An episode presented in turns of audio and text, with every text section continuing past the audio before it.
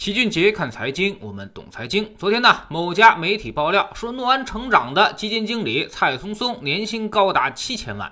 他是这么分析的：蔡松松名下呢管理着三百多亿的基金，以管理费百分之一点五来计算，基金管理费这一年可以提四点五个亿。对于蔡松松这样的明星基金经理，年终奖提成能拿到百分之十五，也就是七千万元。嘿，对此网友一下就炸锅了。有人马上反映，那张坤这种管理着市值千亿的基金，还不得年入上亿，甚至几个亿呀？其实更令大家接受不了的是，绝大部分人恐怕在诺安成长里面，现在可能还是亏钱的，甚至是巨亏。因为它表现最好的时候，恰恰是去年七月份之前，相当一部分小伙伴都是那时候上车的，所以结结实实的被套在了高位。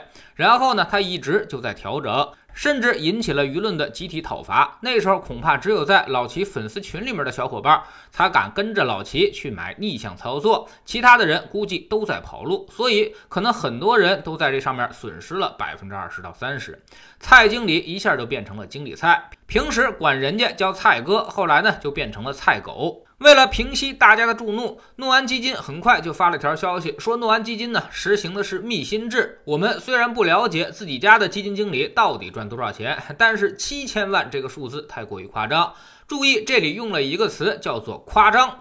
也就是说，这个都不用去核实，根本就是一眼假。那么很多人都想知道，基金经理们到底赚了多少钱？老齐也算是这个行业里面做过的人，但是那也都是几年前的事儿了，有点过时了。但是应该比这些媒体分析的靠谱的多。首先呢，基金规模提管理费，这个管理费呢也并不全都会落在基金公司身上，中间呢会有相当一部分都分给了渠道，包括什么银行和那些互联网平台。所以基金公司实际上根本就赚不到这百分之一点五，能有一半就不错了。然后呢，还得包括各种运营成本、宣传成本和税费。真到利润上也就百分之零点五左右了，甚至更低。其次呢，核心团队提百分之十五，这个也不是全都这么干的，也要视公司而定，还要看基金的性质。比如债券基金、平衡型基金，甚至是指数型基金，绝对不会给这么多，因为技术含量不高。主动选股的明星基金，甚至是公司的招牌，才会给予更高的奖励。那么我们看诺安成长，它其实呢就是芯片加半导体的产业基金。从二零零九年成立，一直到二零一九年的十月份之前，这支基金连指数都没有跑赢过，所以它并没有什么光荣的历史。蔡松松也才上任一年，属于是基金行业的新人，所以基本上属于是赶上了行情。用行业内的话叫做，不是骑手有多优秀，纯粹就是因为马快。所以这种事儿是不可能给予中奖的。圈内的人肯定也都十分明白，这种靠风吹起来的猪飞不了多久。所以发钱的时候肯定会考虑阿尔法的因素，也就是说，到底是你赚的钱还是行情给你的钱，这个基金公司心里肯定有数。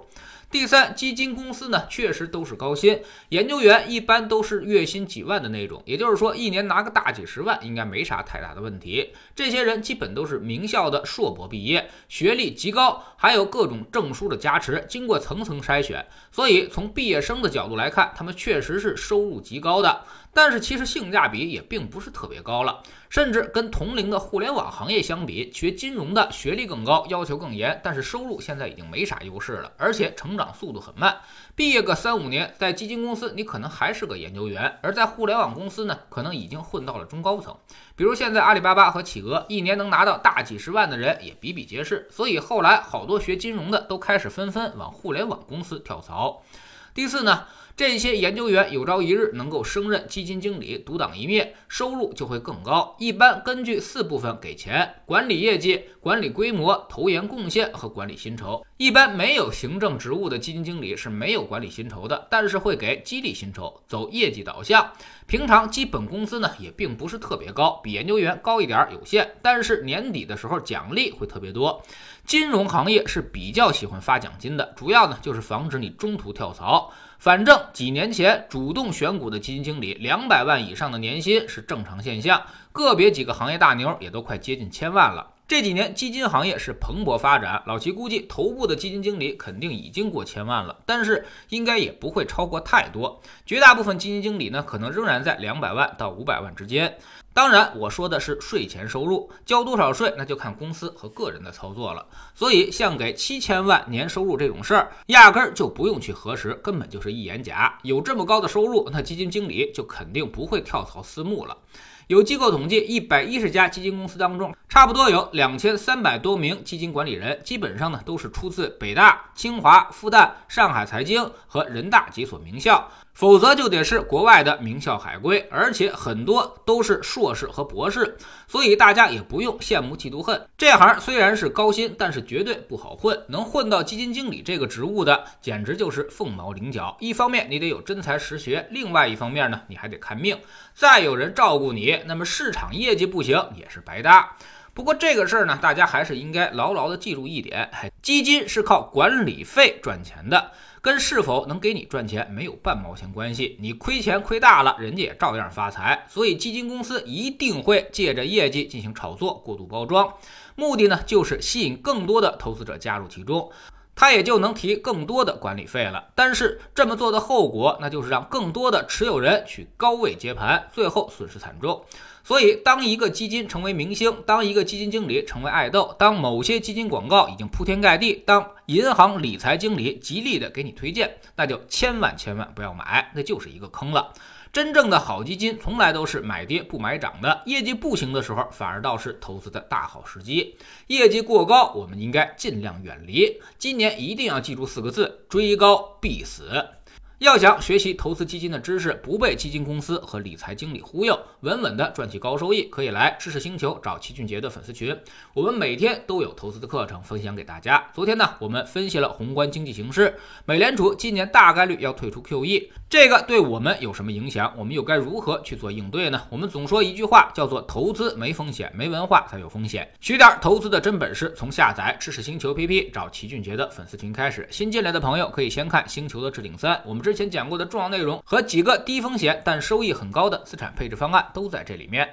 知识星球老齐的读书圈里，我们正在讲《刻意练习》这本书。昨天讲到了该如何去突破工作和学习中的瓶颈，这其实呢也是有方法的。你总是很努力，但却无法取得进步，其实只是你用错了方法而已。下载知识星球，找老齐的读书圈。我们已经讲过了一百九十多本财经书，你现在呢加入，全都可以在星球读书圈的置顶二找到快速链接，方便您收听收看。应大家的强烈要求，读书圈的提价时间延后到了二月四号，也就是明天，我们将从二百八十四元调整到三百零六元。想要每天听老齐说书的朋友，要抓紧最后一天的时间了。老用户依旧是一九九续费，读书圈学习读万卷书，粉丝群实践行万里路，各自独立运营也单独付费，千万不要走错了。苹果用户请到老齐的读书圈同名公众号里面扫描二维码加入，三天之内不满意全额退款，可以过来体验一下。